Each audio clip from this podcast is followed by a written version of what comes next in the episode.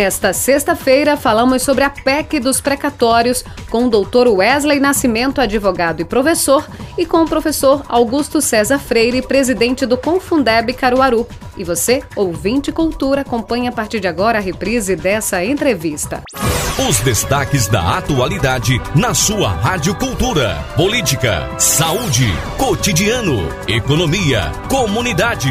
Quem é notícia, passa por aqui. O assunto em pauta é destaque no Cultura Entrevista com Elaine Dias. A informação do jeito que você gosta. Seja bem-vinda, seja bem-vindo ao Cultura Entrevista, mais um programa da Rádio Cultura do Nordeste, como o Rui Lira falou, promete hoje e o programa vai ser justamente para explicar a você, ouvinte, cultura, o que é realmente esse tal de precatório que é tão falado, não é? O que é que vai mudar para os professores, por exemplo, toda a história também com relação a isso, o que é a PEC, é, é, o que é que pode prejudicar, o Auxílio Brasil, enfim, a gente vai desmistificar tudo que está acontecendo nesse momento aqui no Brasil. E essa polêmica toda envolvendo essa PEC que foi votada durante a madrugada no primeiro turno, ainda tem o segundo turno de votação, ainda tem votação de texto, de alguns textos, enfim mas tem muita coisa para que a população precisa que a população precisa saber. E jornalismo sério a gente faz assim, trazendo pessoas que entendem do assunto, que sabem o que estão falando, que têm know-how e que representam, inclusive, entidades e órgãos. Por exemplo, a gente trouxe aqui para o programa hoje o presidente do Confundeb, Caruaru. Ele sabe exatamente do que se trata esse tal de pré, esse tal de precatório, dos precatórios, enfim. Ele é professor da rede pública, ele é conselheiro municipal de educação e é secretário do SISMUC. Trouxemos também a área do direito, representada pelo advogado e professor Wesley Nascimento. Você já conhece também o doutor Wesley. Doutor Wesley tem sempre posicionamentos muito firmes e, e, e ele está muito antenado, conectado com tudo que está acontecendo no Brasil e, claro, com o que está acontecendo no Congresso Nacional. Então, doutor Wesley Nascimento e professor Augusto César Freire Freire são os nossos entrevistados de hoje. Você, ouvinte cultura, vai poder participar por telefone, WhatsApp, na nossa página do Facebook. Deixa eu dar o meu boa tarde aqui aos nossos professores. Professor, doutor Wesley Nascimento, seja bem-vindo. Boa tarde. Boa tarde, Elane. Boa tarde ao professor que tem gabarito para tratar sobre esse assunto e como está sendo bom partilhar essa mesa com vocês aqui para esclarecer a população. Sempre é importante. Sempre você nos desafia assuntos tão complexos e polêmicos, mas são tão necessários para esclarecer a população caruaruense. Boa tarde a todos. Boa tarde, muito obrigada, doutor Wesley. Professor Augusto César Freire, seja bem-vindo. Boa tarde, é sempre um prazer recebê-lo aqui, como também sempre um prazer também estar aqui com o doutor Wesley. Seja bem-vindo. Boa tarde. É, boa tarde, Elaine. Boa tarde, doutor Wesley. Boa tarde a todos os ouvintes da Rádio Cultura. É sempre um prazer estar aqui discutindo sempre esses problemas, essa, essa, a questão da educação, sobretudo a educação no município. É, e é, hoje é um, será um, uma grande entrevista, porque nós vamos de fato, como disse o, o professor Dr. Wesley, é, trazer essa, essa, talvez trazermos, é, transformarmos a informação em conhecimento, que eu acho que é o, o é o ponto do professor, né, Wesley? É, é Isso. É, doutor, é trabalhar, transformar a informação em conhecimento para que todos possam, de fato, é, conhecer é, o que se trata dessa questão dessa PEC 23, ou chamada PEC dos precatórios, Elaine. Ou PEC do calote, que ou também PEC tem sido calote muito falada, também, é verdade, é? é verdade. A gente agora, são duas horas e dez minutos. O programa Cultura Entrevista tem o um oferecimento Colégio Diocesano. Evoluir é nossa tradição. O aluno diocesano está a caminho das suas melhores escolhas. Colégio Diocesano de Caruaru tradicionalmente inovador. Fone 3721 0833. Sismuc Regional, seja sócio e usufrua de assistência médica e jurídica, odontológica, oftalmológica, além de convênios com operadoras de planos de saúde e lazer, para atender os servidores e seus dependentes. Rua Padre Félix Barreto, número 50, bairro Maurício de Nassau. Fone 37236542. Casa do Fogueteiro tem novidades todos os dias. Telas mosquiteiro para janelas, telas e filmes de sombreamento para plantas, redes de proteção para janelas e varandas para a segurança da sua família. Casa do Fogueteiro e Utilidades, Rua da Conceição, centro da cidade. WhatsApp 981787512. O Instagram, arroba Casa do Fogueteiro.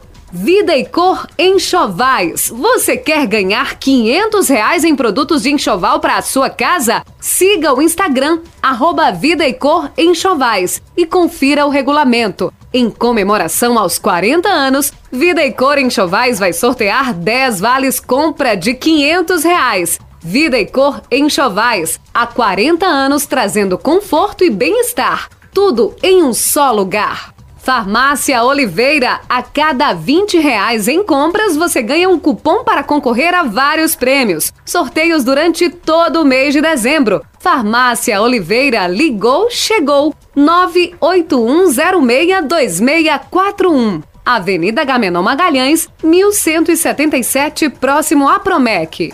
Bonanza Supermercados. Chegou o novo Bonanza, uma experiência única em supermercado. Venha conhecer uma loja completa com uma localização privilegiada na Avenida Portugal, no bairro Universitário. Caruaru, o Bonanza tá bem aqui. São duas horas, 12 minutos, a gente está de volta aqui no Cultura Entrevista e olha só. Como a gente já falou, de volta não, a gente tá começando. A hora tá tão avançada, Sandro, que a gente pensa que até tá na metade aqui do programa. Mas vamos aproveitar ao máximo essa hora que a gente tem para falar sobre a PEC dos precatórios. E eu queria começar falando, trazendo um pouquinho de história, professor. Professor Augusto César. Porque as pessoas precisam saber de onde surgiu, como é que foi, o que é que acontece, como é que os professores estão na expectativa. Então, senhor que é presidente do Confundeb aqui em Caruaru, se pudesse nos trazer um pouquinho Sim. de luz à nossa memória para que a gente possa reviver ou relembrar o que aconteceu com essa questão dos precatórios. Muito bem. Então, Elaine, é, na verdade, o, fundo, o precatório, como o, o, professor doutor daqui a pouco vai falar também sobre isso, mas precatórios são, na verdade, são dívidas que o governo, que o Estado tem com seus... É, com as pessoas que, que colocam na justiça situações. E na verdade esses precatórios quando eles são julgados e aí não tem mais como recorrer eles devem ser pagos que é o caso do, do precatório do Fundef. O que é o Fundef? Era o fundo de 96 até 2007 nós tínhamos o fundo é, de desenvolvimento da educação fundamental o que é que acontece? Esse, esse fundo é o que determinava, o que na verdade ele trazia a investir, era o, o valor que, invest, que era investido em educação no Brasil. Depois de 2007, trouxe o Fundeb, tornou-se, transformou-se de Fundef para Fundeb. Por quê? Porque o Fundeb ele é o Fundo de Desenvolvimento da Educação Básica. E aí entrou o quê? Entrou a educação infantil, entrou a educação fundamental e também o ensino médio. Acredite, o ensino médio não era contemplado no Fundef. Uhum. Com isso, é, então, na verdade, quando migrou para o Fundeb... Isso é para a educação de uma maneira geral, geral, não apenas para pagamento a professores, não, não. por exemplo. É para todo... Exatamente. Só que lá em, no, em 2097, o Fundef já determinava que 60% do recurso deveria ser pago aos profissionais em educação. Hum. E os 40% que fosse para manutenção. Você sabe que o Fundeb este ano terminou em 2020, teve que, na verdade, foi aquela luta toda e conseguimos. É, foi renovado novamente o Fundeb e agora nós não temos mais 60%, agora são 70% para o pagamento dos professores, ou melhor, dos trabalhadores em educação, doutor Wesley, que não é somente professor agora. Nesse novo Fundeb, desde o porteiro, tá certo? Até o gestor, todas as pessoas que estão na escola, elas agora são trabalhadoras da educação e podem ser, a partir deste ano, podem ser pagas com o dinheiro do Fundeb, que no caso 70% do valor do recurso que, que, os governos recebem, tanto municipais quanto estaduais, devem ser pagos aos professores. Uhum. Bem, lá em 97 a 2006, o, o, na época o presidente Fernando Henrique Cardoso, ele que criou a lei do Fundef, né? E depois, meses depois, ele criou um decreto descumprindo a lei do Fundef. A lei dizia o seguinte, que tinha um, todo aluno ele tem um custo, é o custo aluno, né? Assim, doutor Wes, o custo aluno, ou seja, é aquele valor que vai determinar que todo o Brasil, seja no Aipoca, no Chuí, seja em Paraná, Pernambuco, qualquer lugar, seja é, investido no aluno. Então, um valor único. Então, seria o valor, por exemplo, vamos supor, cada aluno custa ao governo cerca de 100 reais mensais. Então era o custo aluno. Só que seguinte, esse custo aluno ele deveria, de fato, com o passar do tempo, ser, é, na verdade, receber outros incentivos por conta da inflação, entre outros elementos. Só que o governo Fernando Henrique, ele congelou. Congelou o salário, o valor do, do, do valor aluno, o custo aluno uhum. que a gente chama. Com isso, criou-se todo esse processo, esse problema. Por quê? Porque como congelou, e a inflação foi aumentando, outros elementos foram aumentando. Na verdade, todos os anos as prefeituras e os estados recebiam o mesmo valor, Elaine. E aí acabou criando que essa conta ela foi estourando. E aí é, os governos, posteriormente, entraram na justiça pedindo, exigindo que fosse feito, na verdade, a complementação. complementação. E aí nasceu os precatórios do Fundef. Esses precatórios, na verdade, estima-se hoje em 90 bilhões de reais que deixaram de ser pagos a estados e municípios. E aí esse valor, ele na verdade, ele como a lei dizia que o Fundef dizia que 60% desse valor tem que ser pago ao, ao professor, uhum. ao, ao profissional, certo? Da educação, então nada mais justo que esse valor do precatório, que 60% dele seja revertido diretamente para o professor. Por isso que os professores estão na luta desde 10 anos, no mínimo 10 anos, exigindo o cumprimento, o pagamento desse precatório. Pernambuco, só o estado de Pernambuco, entrou na justiça, no Supremo Tribunal, desculpa, Supremo, no Supremo Tribunal, certo? E ele já tá, já foi, já foi, é, como é que chama, julgado, e ele é, ganhou na justiça, certo? Um ressarcimento de 3,8 bilhões de reais, só o estado de Pernambuco. Então, o estado de Pernambuco. Já é garantido já está dinheiro. garantido. É direito garantido, Exatamente, né? Que até vou perguntar do sobre isso do também. custo aluno, que uhum. ocorreu entre 97 a 2006. Certo?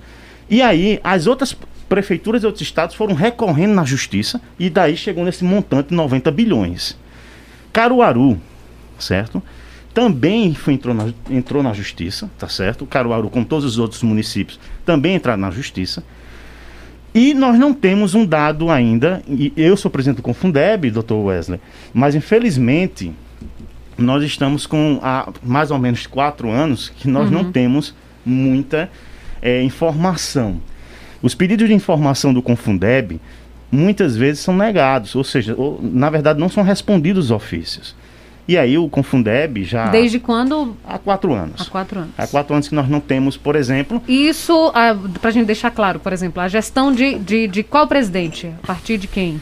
É, do presidente do Confundeb, desde a gestão do, do professor Farlan, que foi esse que Mas do presidente da República. Na verdade, esse, esse, esse dado, na verdade, desde agora, na verdade, do, do da prefeitura de Caruaru. Ah, sim, da prefeitura. É, no caso, desde a, a prefeita atual, desde a, ah, é, a prefeita anos. Raquel Lira que nós não temos muita informação. Por exemplo, nós não temos hoje, nós não sabemos quem são os professores contratados, nem os professores efetivos, os que são pagos pelos 70% do Fundeb, que são pagos pelos 40%, ou que são pagos por, com, com é, o, o dinheiro próprio da prefeitura. Uhum.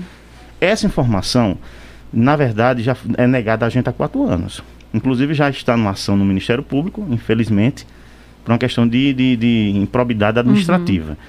E o que acontece? Por quê? Porque é muito importante que nós saibamos esses valores, esse, esse, esse número, para fazermos o cálculo e saber quanto cada professor terá direito desse precatório. Hoje você perguntar ao Confundeb Caruaru quem terá direito e quanto será o valor, nós não temos essa informação. Essa informação o Confundeb ainda não tem por conta de todo esse processo. No entanto, pelos cálculos que o Sismuc fez, que nós também fazemos juntos, estimas Oricuri, a cidade de Oricuri, certo? Ela já garantiu 20 milhões de reais, só Oricuri, 20 milhões de reais nesse precatório do Fundeb. Uhum. Caruaru fazendo um cálculo de quanto Caruaru recebia naquela época de 96 até 2007, chegamos a um cálculo de quase de 60 a 90 milhões de reais. Uma média apenas, Uma porque média a prefeitura não, não repassa não tem essa informação. Esse, esse e aí, quando, quando o professor Augusto traz essa história e também traz esse detalhe muito importante também da cidade de Caruaru, professor Wesley, a gente volta lá para o Nacional. da questão dos precatórios, esse direito garantido, você poderia traduzir para a gente, ou explicar mais detalhadamente na área do direito, doutor Wesley, do que se trata? Pronto, nosso esforço vai ser nesse sentido, tentar desmistificar alguns termos jurídicos para que as pessoas possam entender melhor do que, o que está acontecendo e aí poder se posicionar diante desse tema tão importante. Em primeiro lugar, o que é um precatório? Um precatório é um sistema de pagamentos do poder público. O poder público, diferente de nós, pessoas físicas ou até pessoas jurídicas privadas, quando tem uma dívida consolidada por uma decisão judicial, por exemplo, ele não paga imediatamente.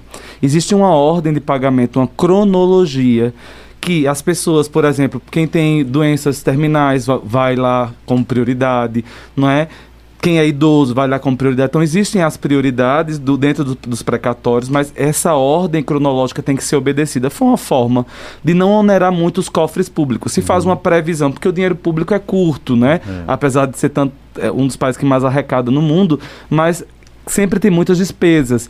E aí, para evitar calotes, para evitar a falta de pagamento, que isso tira credibilidade fiscal, credibilidade internacional. Imagina só a União não pagar os seus devedores. Isso gera um, uma desconfiança do mercado, por exemplo. Tanto que com a aprovação é, é, em primeiro turno da, da, dessa PEC, da PEC chamada PEC do calote ou PEC dos precatórios, a Bolsa de Valores ela reagiu a isso e o dólar aumentou mais uma vez. Então, indicando que uh, o Estado, um país que não se posiciona, que não paga os seus devedores, é um país que não tem credibilidade no mínimo fiscal. Exato. Então, esse problema não é tão simples, é um problema de macroeconomia. Nós estamos lidando com o problema OAB fez um cálculo que se a gente não pagar, se a gente for prorrogando essas dívidas em 2036, a nossa dívida somente precatórios vai chegar a 1,5 trilhões de reais. Então é um, é um, problema muito grave, é macroeconômico, é muito sério, precisa ser combatido. Então, para que o ouvinte fique esclarecido, é, alguém tem um precatório, então está na mão um título que ele está dizendo em tal ano eu vou receber esse título porque eu estou dentro de uma previsão de pagamento. E a União, o Estado, até o município, porque é poder público, irá me pagar em tal ano, porque eu tenho essa ordem. O que o governo federal faz com a PEC? Ah, esse papel que você tem, essa expectativa que há no seu coração até de receber, você coloca no lixo, porque agora eu vou pegar esse dinheiro para investir em outras matérias. E eu não estou querendo, não estou querendo minimizar o, o, a grandeza de outras matérias. Por exemplo, o Auxílio Brasil. O Auxílio Brasil. Todavia, não é esse. É eu penso que há uma inconstitucionalidade, que há algumas questões muito graves de violações da macroeconomia que precisam ser revistas, precisam ser atentas. É, é, é, o governo precisa atentar para medidas alternativas, que não é essa, não é? Você poderia, por exemplo, que já está previsto na Constituição, é, acordar ou determinar para que os altos, os altos credores, credores de altos valores, recebam à vista, mas com um percentual menor, desconto. com desconto. Uhum. Não é? Isso seria uma alternativa. Entraria uma algum... negociação. Isso, entraria alguma reserva. O problema e a grande discussão, talvez, do momento, é porque nós estamos às vésperas de um ano eleitoral. Sim. E nas vésperas de um ano eleitoral, talvez o maior carro-chefe de um governo que está se candidatando à reeleição, que deveria mostrar à população não só o governo Bolsonaro, mas todo candidato que está em reeleição, ele tem que mostrar os seus feitos. E através dos seus feitos, você tem que pedir votos ou credibilidade da população para uma possível reeleição. E aí o governo Bolsonaro coloca, talvez até por situações confusas que o governo se atrapalhou em muitas situações, agora talvez não tem muito que se mostrar à população brasileira e vem com populismo para dizer, olha, se a gente pegar os 90 bi, nós vamos inserir esse, isso no programa, no auxílio chamado Auxílio Brasil, que é o novo nome para o Bolsa Família, e a gente vai talvez é, é, é, inaugurar uma campanha eleitoral exitosa. Doutor Wesley, então esse dinheiro, é, ele está sendo pago aos poucos. Então, existe um cronograma que está sendo pago desses precatórios para essas pessoas, para esses trabalhadores da educação. Mas quem está no cronograma recebe à vista, Elaine. Uhum. Você recebe, a, naquele ano que você está tá previsto. previsto. você recebe todo o valor que a União lhe deve. Uhum. E aí, diante de, dessa, desse desvio de, de finalidade do dinheiro... Sim esse pessoal vai demorar muito mais para receber. É, percebam, é, para os professores, a negociação e quem, mesmo pasme, por exemplo, o deputado Vone Queiroz, líder governista do PDT, ele alega que votou sim a PEC porque ficou garantida na PEC o parcelamento da PEC em 30, dos 30 e 40, né? 40, 40, 40 e 30. 40, né? 30 e 30, 30. então vai acabar em 2024. Sim. Complicado por várias razões. Primeiro, porque eu tinha o direito, se eu fosse professor e estivesse nessa Sim. expectativa, eu tinha o direito de receber isso quando é, é consolidada a dívida, um valor à vista. Agora eu vou ter que ter pelo menos três parcelas não é, desse valor para poder receber. Depois, porque isso gera um problema enorme para o próximo governo, que pode ser o mesmo. Não é? Mas mesmo sendo outro governo, quem entende ciência política sabe que quando se inaugura um novo governo, tem novo orçamento, tem outras, tem as novas prioridades estabelecidas. A gente joga para frente uma dívida que já é alta de precatório, só vem subindo ano a ano, e a gente acumula lá para 2024 essa parcela, não é, de dívida. Então é extremamente complexo pensar nisso num país que tem despesas que não diminuem, que só aumenta. Fora que eu estou falando de furar o tes- teto de gasto inaugurado pelo. Temer É. em 2017, não é? Depois a gente pode até explicar à população o que é. Fique à né? vontade, doutor. Então, assim, é, em 2017 nós tivemos o, o teto de gastos, o Michel Temer é, percebendo com essa linha é, é, liberal, não é, de, de liderar o governo, entendeu que tinha responsabilidade fiscal e que precisava que se congelassem os gastos públicos. Então, o crescimento real dos gastos públicos ia ser igual a, igual a zero para os próximos 20 anos. Iria só aumentar de acordo com a inflação. Então, crescimento real zero e com aumento dos gastos públicos de acordo com a inflação. Então, se hoje eu gasto, eu vou botar num número simplista, só para que a população possa entender. Se eu gasto um milhão de reais com educação, isso é bem mais, obviamente, eu estou colocando um número bem abaixo, um milhão de reais com educação, em 2000 e levando em consideração 2017, em 2037 eu gastaria o mesmo um milhão de rea- reais, corrigido somente pela inflação. Então, o, o- o gasto real não ia aumentar. Por que eu faço isso? Porque eu estava com o governo inchado, com muitas despesas, e eu estava numa situação fiscal muito complicada. Eu estou, né? O Brasil está, está, numa situação verdade. fiscal muito complicada. A gente gasta mais do que o que a gente arrecada. Então a conta não fecha, até na nossa casa, se no nosso salário a gente gasta mais do que o que a gente recebe, então a gente não vai conseguir pagar nossas contas. E aí a gente tem esse problema no Brasil. Então Michel Temer, no seu governo, lá em 2017, criou o que chamou de teto dos gastos. Essa a PEC, PEC dos 20 anos, né? 20 Exatamente, anos, com é. revisão nos 10 anos Exatamente. primeiros, né? Então, com, esse, com essa PEC nova, a PEC dos precatórios, nós estamos furando o teto dos gastos com uma emenda constitucional. Então nós estamos, sobretudo, despactuando, se é que eu posso dizer assim, o que foi pactuado por uma emenda constitucional. É, alguns países fazem congelamento de gastos, mas da, da notícia que nós temos, nenhum coloca isso na Constituição como emenda constitucional. O nosso congelou os gastos e colocou como emenda constitucional para que verdade. fosse obrigatório. Né? E agora a gente está vendo esse desrespeito ao teto dos gastos. Quando eu estou falando disso, o ouvinte tem que pensar, não, mas é bom porque vai ter auxílio, vai ter auxílio Brasil, vai ter auxílio Brasil, mas dentro do auxílio Brasil é um cavalo de Troia, né? A PEC é um cavalo de Troia, porque é, dentro dela está recheado de situações complicadas, como é, emendas, é, emendas do relator, que são as emendas secretas, não é que têm sido usadas agora para aprovação do PEC. secreto, é né, orçamento secreto. Então você pega vários deputados, de repente estavam contrário, mas de repente ficaram a favor, não é? E a gente sabe que tem uma planilha que ninguém consegue ver o que é essa planilha, verdade. que distribui emendas é, aos parlamentares e que a gente que paga esse dinheiro não pode saber para quem nem quanto dessa emenda, especialmente no ano de véspera de eleições. Percebemos que nas eleições gerais, os deputados federais estão fazendo eleição, os senadores estão fazendo também, é, estão participando do pleito eleitoral. Então, é, parece-me contraditório. Então, dentro desse cavalo de Troia, que é a PEC dos precatórios, nós temos a questão também de fundo eleitoral né, contemplado. Isso tudo furando o teto de gasto e gerando descredibilidade no exterior, no Sim, mercado é internacional problema. e descredibilidade fiscal. Então, eh, os investidores ficam com muito temor. Que país é esse? Que claramente, através uma emenda constitucional, vai dizer o seguinte: vou dar calote. Parece um termo político, PEC dos calotes, mas se a gente for filosofar, o que é calotar? É não pagar quem deve, né? Exato. Dar calote é não pagar quem deve. Se o governo deve aos precatórios e não paga, ou adia o pagamento para ser mais Tá técnico, ele está dando calote. Então não é só um termo político, é um termo também que a gente pode empregar, acho que sem nenhum problema. É, então, perceba, os precatórios em que pesa a importância da PEC dos, pre, uhum. do, do, dos, dos, precatórios do Fundeb, ou do Fundef, na verdade, né? É, nós temos a questão que não é só os não são só os professores, uhum.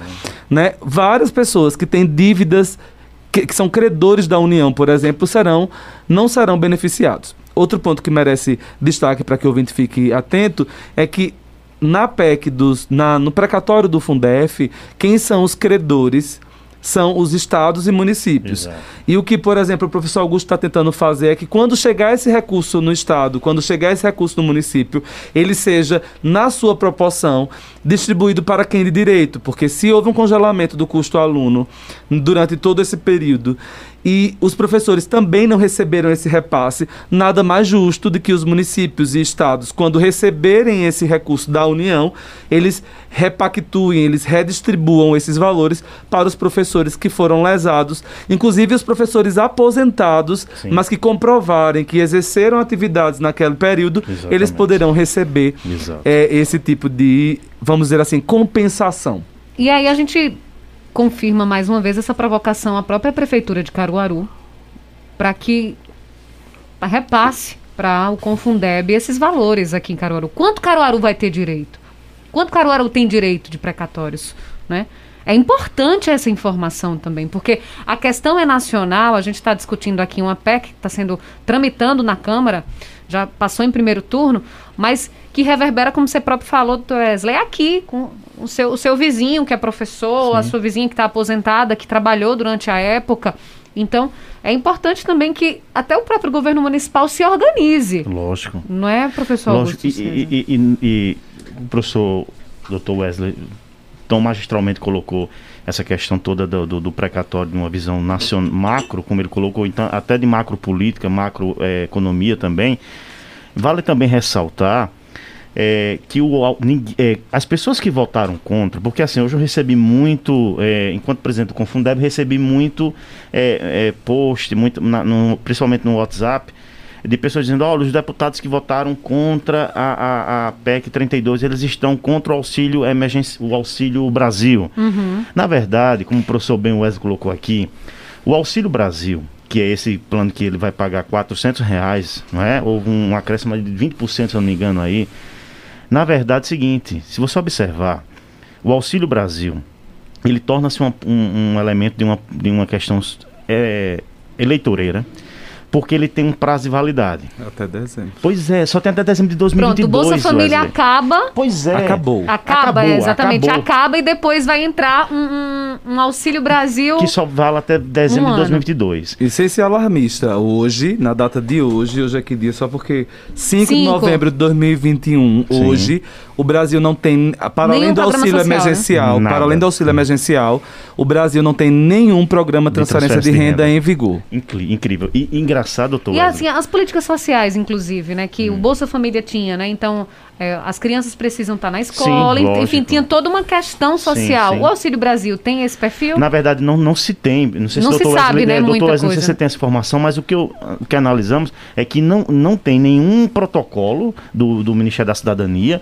dizendo o seguinte, ó, só diz o seguinte, as pessoas que estão no Bolsa Família, elas continuarão recebendo esse Auxílio Brasil, mas não diz quais são os requisitos ainda não se, não se colocou, não Por... se tem uma emenda de, de, de questão de. de um, um, não se tem um protocolo com os requisitos. Eu não sei se o doutor Wesley já tivesse informação. É por uma questão óbvia. Não existe auxílio Brasil. Ainda não. É, a gente não tem crédito, a gente não tem lei, Verdade, a gente não tem não decretos, temos. a gente não tem regulamentos, a gente não tem auxílio Brasil. A gente tem uma propaganda de marketing do Auxílio Brasil, Sim. que há um plano B do governo federal, e aí a gente precisa tomar, é, tomar apontamentos em relação a isso, porque há uma pressão de que no Senado não se aprove, porque é bem apertada a diferença no Senado, uhum. é. é pró-governo, por exemplo. E se não tiver isso, vai se buscar calamidade pública, calamidade social por conta da pandemia, que eu não concordo. E aí vem não é, que não é, e aí vem o auxílio emergencial novamente. prorrogado. É. Não é? Então, é, uma, é, é, é uma B, é instabilidade para quem está passando fome, para os mais de 19 milhões de brasileiros que estão passando insegurança alimentar nesse país, que quem não tiver perplexidade a, em qualquer ideologia política que defenda, quem não se ficar, quem não ficar perplexo diante da situação, não é, é porque no mínimo não é empático. Então, independentemente de quem, de que lado o nosso ouvinte esteja nesse momento, não é alarmismo, mas é uma pontuação de preocupação. Exato. Preocupação de que essas políticas sociais, elas são importantes, são. Porque dois governos mostraram isso. O governo lulopetista mostrou que se preocupava com os com a, programas de transferência de renda e o governo Bolsonaro nas campanhas eleitorais e antes delas criticava, por exemplo, programas de auxílio de transferência de, de renda, renda, mas agora, em medida populista, diz que não, que tem que inclusive aumentar esse tipo de auxílio. E agora, então, já é, com, é pacificado no Brasil, posso dizer assim, a ideia de que o programa de transferência de renda é um sucesso e é importante. Então, o qualquer próprio Lula disse que concordava com o Auxílio Brasil, né? Isso, né? Sim. Em recente entrevista. Isso. Qualquer lado concorda que é, é pacífico. Então, eu posso colocar assim que é pacífico, que os dois polos mais extremos dessa dessa disputa política concordam que o programa de transferência de renda tem que existir. Então a gente coloca como um ponto incontroverso. A questão maior é, é de onde vai vir esse de dinheiro? De onde vai né? vir o dinheiro? Eu não sei, eu não estou aqui propondo coisas fáceis. Na política, as coisas que são sérias não são fáceis, não, não são simplistas, não. não é? Mas é, fazer dessa forma é atrapalhar o processo democrático, é usurpar a função pública, é sobretudo fazer o que nós tememos na política, que é o, o horroroso do clientelismo, onde você se coloca é, enquanto candidato a qualquer cargo público eletivo, na condição daquele que vai gerar uma clientela sob, de, sob sua demanda. A demanda quem diz é você. Então, clientelismo não é só o que nós estudamos nos livros de história do Brasil, não é mais clientelismo e coronelismo no Brasil, é muito faz parte da nossa, das nossas raízes históricas, mas é tão Os contemporâneo. Os coronéis só saíram das fazendas, né? Só, eles têm outras roupagens, outras, outras falas, mas eles estão ali é, é, compungindo a população a votar no, no grupo de poder uhum. que eles querem e até mesmo é, gerando clientela, né, sob demanda. Então, se a gente tem é uma população é, em miserabilidade e vulnerabilidade social, então a gente vai ser populista e mesmo sem dinheiro a gente vai fazer manobras constitucionais para dar fazer programa de transferência de renda à toca de caixa. É gente, hoje pela manhã no programa Comando Geral da Notícia, o deputado federal Fernando Rodolfo, Sim. inclusive se elegeu também por Caruaru, nele ele de Garanhuns, mas praticamente por Caruaru, fez uma história aqui no jornalismo. E aí ele falava, ele votou contra, é, inclusive ele é, é, da base, né? Da, é, do, base é governista, governo. É. inclusive. E ele votou contra e ele disse que tinha dinheiro. Que não precisava ser o dinheiro dos precatórios para o Auxílio Brasil. Sim. E aí eu pergunto, até o próprio doutor Wesley, que também tem essa veia política, é envolvido também, faz análise política também. Será que tem mesmo dinheiro o, o, Brasil? Tem, tem outra forma de conseguir esse dinheiro? Sempre tem, tem sim. É, por exemplo, há pouco, eu não eu vou esquecer quem, quem foi o autor da fala, mas eu acho que foi o Rui Lira que falou sobre a isenção de impostos para o armamento. Né? Então, quando eu faço renúncia fiscal, eu tô, estou dizendo uma informação muito clara. Eu posso abandonar essa, esse recurso. Se eu posso abrir mão de um recurso, é porque eu tenho como me manter enquanto governo. Perceba que é, aqui a gente não está brincando de governo, é uma coisa muito grave, muito séria, o orçamento público.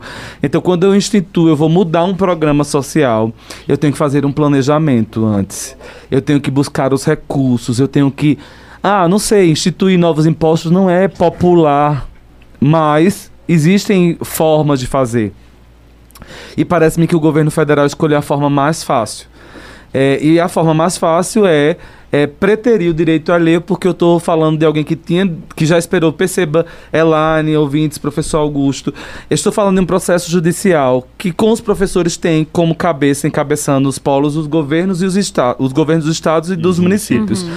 Mas eu estou falando também de pessoas que passaram 20 anos litigando no processo judicial. Verdade tiveram sua sentença transitada e julgada, ou seja, que não cabe mais nenhum recurso. Teve gente que já morreu, né? Já morreu, e agora os seus sucessores esperam esse dinheiro. E agora estava lá no cronograma para receber é, da União Federal os recursos que eram devidos de alguma lesão a direitos, provavelmente, porque senão não estariam uhum. transitados em julgados. Uhum. E agora recebem é, de sopetão, na madrugada do dia 4 para o dia 5, a história de que é possível. Estou dizendo é possível porque ainda falta uma outra votação e ainda falta ser levada essa encaminhada para o Senado. Senado. mas que é possível você ter não receber esses valores agora, receber lá para frente, só Deus sabe como. Então, de Caruaru, o deputado Vone Queiroz votou a favor da PEC. Até agora a gente não conseguiu conversar com ele, a nossa produção está tentando desde ontem de manhã.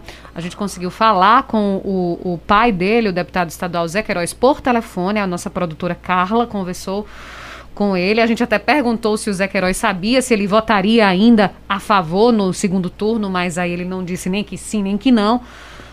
Mas, enfim, doutor Wesley, os- dos dois deputados, um votou que a gente esperava, na verdade, a gente O não esperava, né? a gente esperava o contrário. É. E aí, doutor Wesley? Na verdade, é a grande surpresa. O Vônei Queiroz, ele estampa hoje, talvez, as cabeças de, de notícias dos maiores noticiários do Sim, o Brasil Brasil. quer falar com o Vone Queiroz. do Brasil, né? porque é, pri- primeiro pela posição do PDT, se a gente for fazer uma análise agora, não é jurídica, ela é política. É, o PDT tem candidato a presidente da República, é O próprio se pré-candidato, posicionou, né, é, ontem o próprio. Ciro Gomes.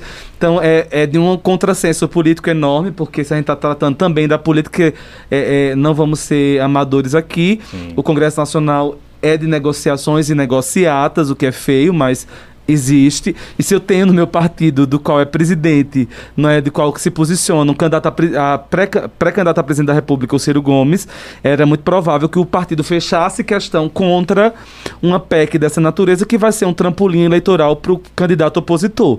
Então há muita clareza que o PDT deveria ter fechado questão, apesar do, do PDT, de fato, em algumas pautas votar com Bolsonaro, nesse ponto em que claramente o programa Auxílio Brasil será o trampolim eleitoral do candidato à reeleição, o presidente Bolsonaro, era claro que eles deveriam fechar a questão. E aí, como vota o PDT, em alto e bom som no microfone, o presidente, o, o líder do partido disse que vota sim, né, a PEC. E isso, assim, é, eu vou falar a palavra constranger, que talvez na política nem se use tanto, porque é tudo tão claro, mas é, isso constrange muitas pessoas no Brasil pelo fato de ser não, de não ser esperada essa postura do Vone Queiroz, contrariando tudo e todos, inclusive o Ciro Gomes, que depois ele. é, o Ciro com- é, é, faz uma fala dizendo que não, não queria, mas o Vone Queiroz rebate dizendo que nunca teve uma fala do Ciro contrário ou favor à PEC. Há, inclusive, analistas políticos que dizem que essa postura do Ciro, para o, ele- o ouvinte entender, Ciro re- retira, suspende a sua pré-candidatura até que seja votado, que seja revista essa questão no segundo turno da PEC do- em relação ao PDT. 60% do partido votou a favor da PEC. Isso, Foi muito expressivo isso, Muito né? É, o líder votou. E o líder votou, arrasta a bancada. Aham. O líder acaba arrastando a bancada. É, é muito natural isso. E aí o, o Ciro Gomes suspende a sua candidatura. Uma parte da- dos analistas políticos dizem é uma saída honrosa, porque ele está pontuando mal nas pesquisas. Quem sabe não é uma forma do Ciro sair desse, desse pleito é, de forma honrada, dizendo que não participei das eleições por conta do meu partido. Alguns analistas políticos fazem isso, outros analistas políticos entendem que isso é uma forma do Ciro não se comprometer e se dis- distanciar do partido, já que ele não se envolveu tanto na discussão da PEC como deveria ter se envolvido, e aí ele se distancia do partido nesse momento para dizer, ó, foi meu partido, não, Não fui eu, fui eu eu, sou é, contra. é então tem essas duas análises políticas que devem ser consideradas nesse momento. Precisamos ouvir. O Volney Queiroz está aberto aqui. Se Não. quiser, inclusive, entrar agora, a gente tem Inclu- espaço. Inclusive, Elaine, é, na verdade, uma das notas que ele soltou, né, que é- ele soltou enquanto líder da bancada, nesse, nessa mesma nota ele coloca à disposição a liderança, Sim. não é? Ele diz o seguinte, que é, reuniu o, o sindicato do- dos professores do Norte e Nordeste e que, avaliza, que, que disseram a ele que poderia votar sim, visto que havia um acordo do Arthur Lira, que é o presidente do, do, do Congresso, do, da Câmara de Câmara. Deputados, é que a- o precatório do, do- do- dos precatórios do Fundef eles seriam pagos nessa, nessa escala, 40%. É, 40% em 2021, 2022, 40, 30% em 2022, 2023 E e 30% em 2024. No entanto, Foi essa fala também. Na hora do voto, ele falou. sobre Exatamente. isso. No entanto, é, le- é, tem que levar em consideração que é o seguinte: é, não há nada definido, não há uma definição, não está. Não, é- é- essa, esse acordo que o relator colocou lá na. na, na- na- E o presidente não tem como garantir Não, isso, ele né? não O tem presidente da garantir. Câmara. de- E aí ele disse o seguinte: ele garantiu outra coisa. Segundo o deputado é, Vone Queiroz, ele garantiu que votaria aquela a lei que de fato ela determina que, como disse o professor Wesley, Dr. Wesley aqui, que quem entrou na justiça para os precatórios do Fundef foram os municípios e os estados. Esse sim é que tem é, representatividade, eles são os credores diretos. E, na verdade, é, os, o, o, quando chegasse o, o, o, montante do município, teria que observar a lei. E aí, muitos municípios já não queriam mais é, é, investir, pagar os 60% aos professores. Não, vamos pegar o montante e vamos investir em educação. Até porque nós não sabemos. Alguns municípios disseram, nós não sabemos quem eram as pessoas que trabalhavam à época. Então, muita gente ficou nessa situação. E foi tanto que o Ministério Público Federal ele na verdade interviu nesse processo. O Tribunal de Contas da União, no último acordo, determinou que é, deve ser pago, é, tem que seguir a regra do Fundef. E a regra do Fundef que deveria ser pago 60% aos, aos profissionais de educação. Uhum. E aí, na verdade, o que é que o Vonei diz? O deputado Vonei Queiroz disse que o Arthur Lira garantiu que existe uma lei no Congresso, tramitando no Congresso, certo? Inclusive o relator é um, um, um, um o, o, deputado do, do PDT do Ceará, tá certo? esqueci o nome dele, que é, é um especialista em educação, que, é, que colocaria lá que seria realmente pago os 60%, que os 60% do Fundef, do precatório, uhum. seria realmente destinado aos profissionais. Uhum. Só que, na verdade, não há necessidade mais disso. Porque o Supremo. Porque é direito garantido. Já, é uma, uma relação desse direito já garantido. O próprio Ministério Público Federal já, já, já, já deu a sua é, é, sua contribuição nesse processo. E os, esta, os tribunais de justiça já estão garantindo esse direito aos professores. É, eu acho que o deputado Fernando Rodolfo, ele tem sido ativista, tem sido um ativista nessa relação dos precatórios, talvez seja tenha sido por isso que ele não votou, que ele votou contrário à PEC 23. É, apesar, muito, apesar de ser governista, na verdade aliado às, às, às intenções do governo, é, mas, na verdade, é o seguinte, não há necessidade. Eu acho que o, o, o deputado Vonei Queiroz, ele pode, eh, talvez outras justificativas podem, podem aparecer, até como a questão das emendas, né?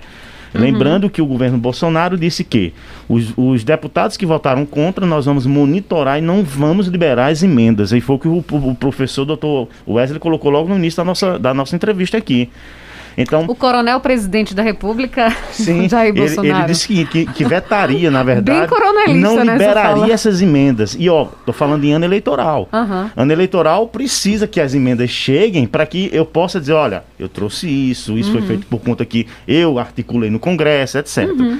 Então, na verdade, foi uma surpresa bastante negativa é. do, do, do, deputado Rony Queiroz, que inclusive até, on, até esse, esse dia estava votando sempre a favor é, do, do, desses, é, era ponto, desses pontos da, da questão do trabalhador da educação. É.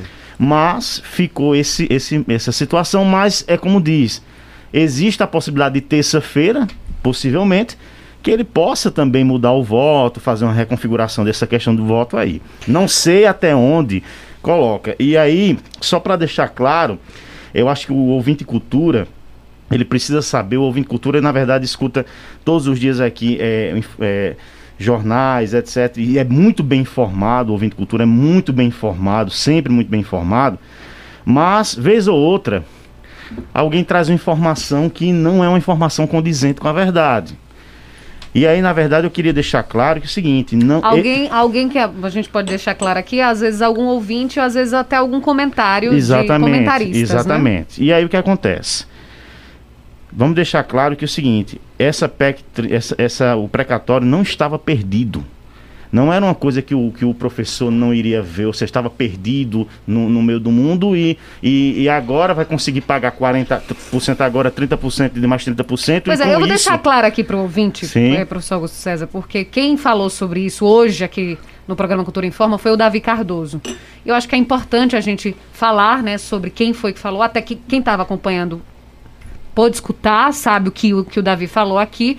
E a gente falava que o presidente do Confundeb estaria aqui, o professor Augusto César, para esclarecer mais sobre, sobre o assunto, o doutor Wesley também Nascimento. E aí eu acho que é bom a gente dar pois os é, nomes, pronto. né? Para que as pessoas possam entender. Mas fique à vontade. E nesse Augusto. caso, é, o, o comentarista Davi Cardoso, inclusive, um comentarista que nós, eu, pelo menos, acompanho desde muito pequeno pela, na, na, na Rádio Cultura, desde a época do esporte, né? E aí, na verdade, o que acontece? É, o, o comentarista Davi Cardoso, ele traz uma informação dizendo que, se, inclusive... E ele, ele, falou até sobre lado, né? Exatamente. Que quando eu falei sobre e você... até disse assim, que se o presidente do Confundeb vier aqui e disser que é contra a PEC 32, que ele não deveria receber. Na verdade, deveria até fez uma brincadeira de depositar na conta, etc. Tal.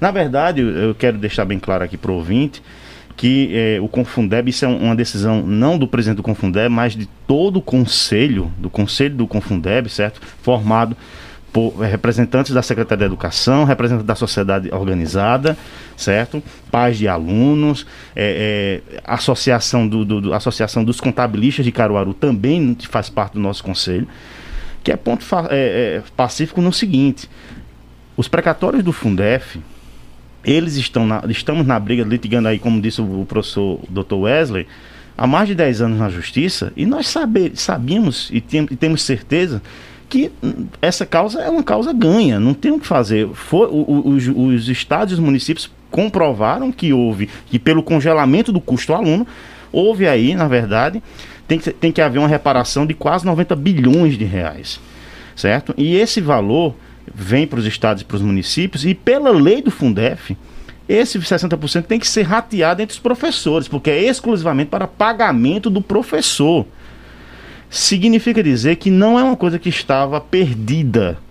Não estava perdida. O que nós estamos lutando, e somos contra essa PEC, 30, essa PEC 23, é que na verdade ele vai pegar esse valor esse valor do o, valor da, da, da, dos precatórios e vai postergar vários anos certo? Deixando uma, uma, uma situação para os próximos governos para fazer esse pagamento. E aí o que é que a gente vai esperar? Os próprios próximos governos podem entrar com outra PEC para alterar novamente essa data e alterando, uhum. alterando, até chegar 30, 40, 50 anos. E quando vai receber? Quem vai receber são os netos ou bisnetos das pessoas que tiveram direito, porque na verdade tem que levar em consideração que os 90 bilhões que foram tirados da educação básica, certo?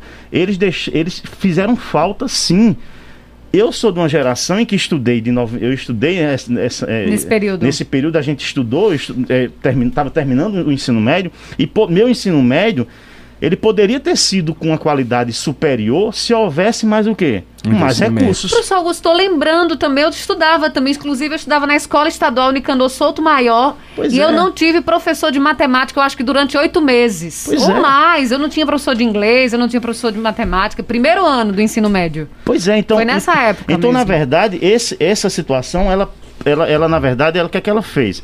Ela determinou que, uma, que uma, uma, uma sociedade, que eu estava presente, você também enquanto aluno, Sim. todos nós, é, nós tivéssemos uma certa lacuna na, educa na nossa educação que pode ter, que pode ter é, feito um efeito direto em algumas pessoas que não conseguiram, não chegaram ao que queriam. Ou seja, é, então, na verdade, essa situação, esse valor do, do, do Fundeb que foi retirado do Fundef, ele fez falta, precisa ser real, realmente precisa ser é, é, colocado novamente no, nos estados e municípios e o professor ele deve receber sim e se já estava lá, como disse o professor Wesley aqui, o precatório não se paga parcelado, paga-se à vista.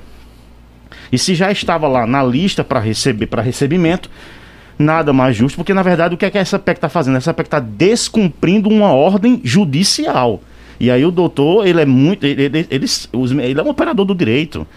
Ele sabe disso, ou seja, uhum. na verdade está eh, tá descumprindo uma lei, ah, descumprindo uma ordem judicial. A ordem diz o seguinte: se o precatório existe, porque na verdade, como foi colocado aqui, é uma dívida que o Estado tem com alguém, ela deve ser paga. E deve ser paga na forma integral. A gente vai para um rápido intervalo, a gente ainda tem um pouquinho, tem alguns minutos.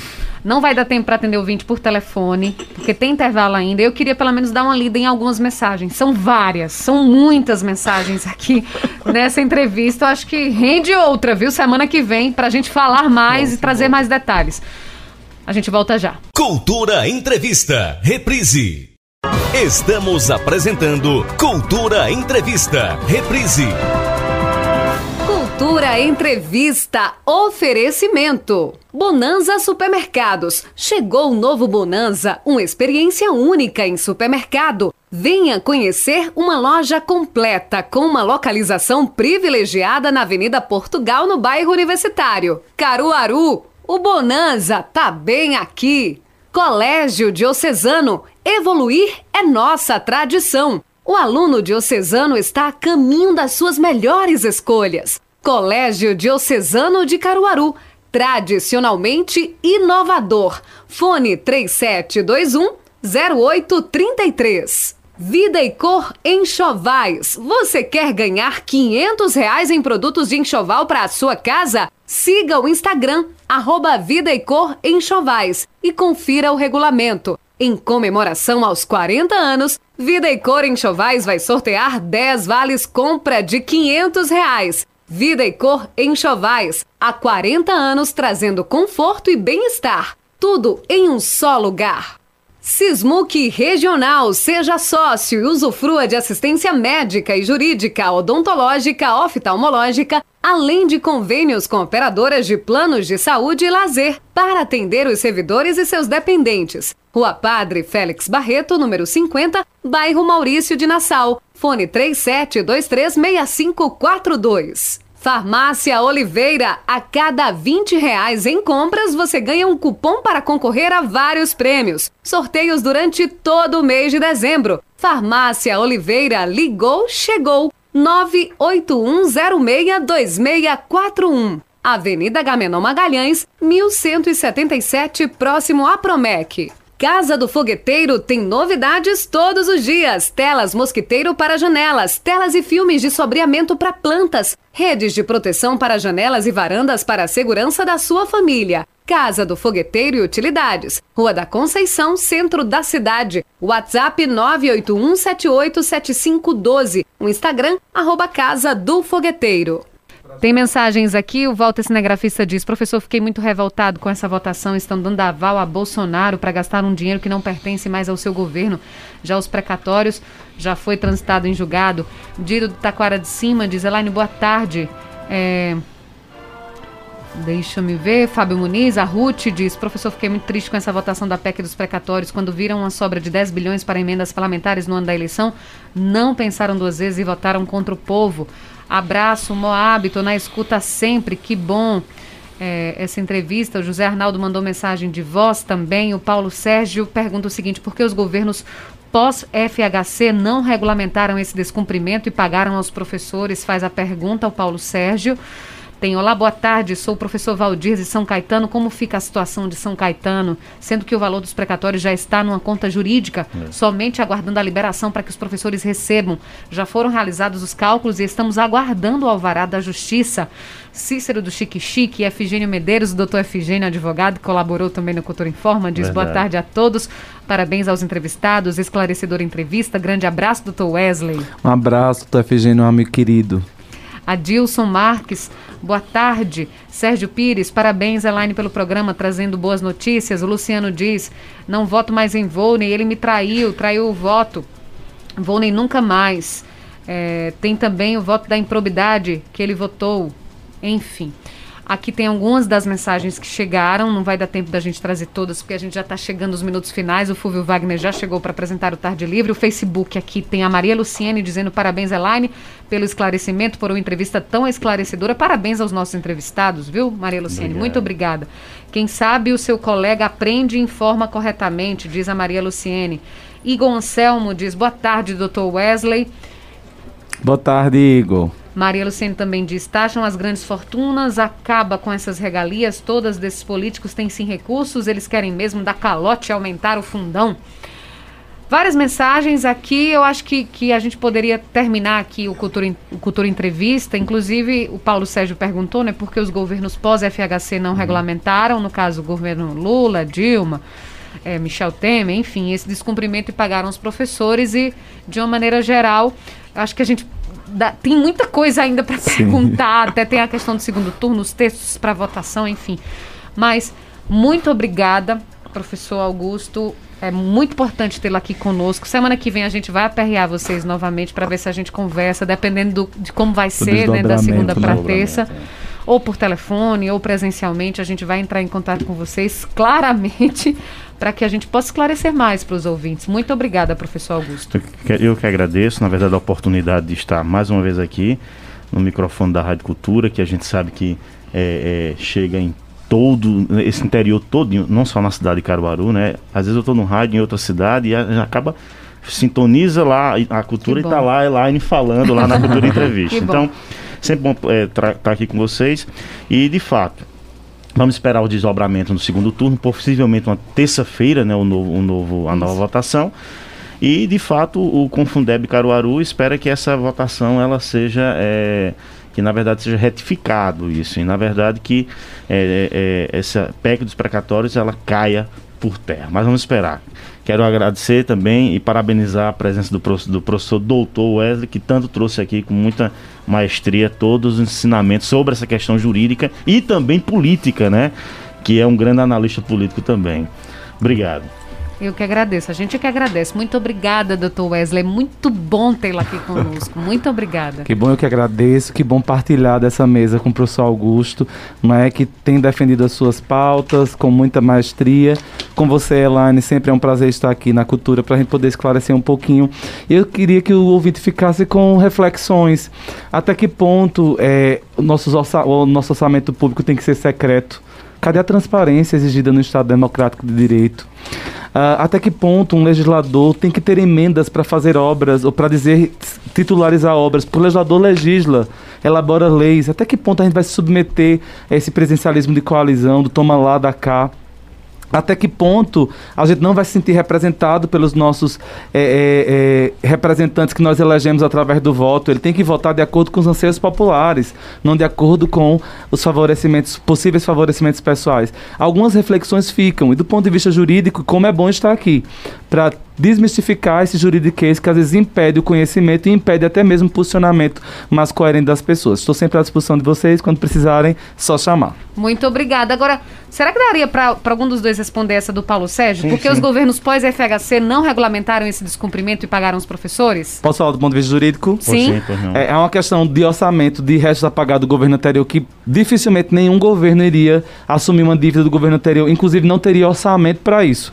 Né? Esse reconhecimento poderia do ponto de vista técnico administrativo da administração pública reconhecer que o ato administrativo foi nulo ou dizer que foi pago a menor, mas sempre se prefere entrar a ajuizar ações judiciais. Exatamente. Então o próprio governo vai dizer ajuizem as ações, se o poder judiciário disser que é para pagar, eu pago. Sim. Senão eu não vou voltar para, para atos do governo anterior e aí eu não tenho orçamento para isso, para pagar essa diferença. Uhum. Porque o ato que foi congelando o custo aluno lá atrás não foi do, da minha gestão. E aí eu não teria, não teria condições de pagar, porque eu não previ isso no orçamento.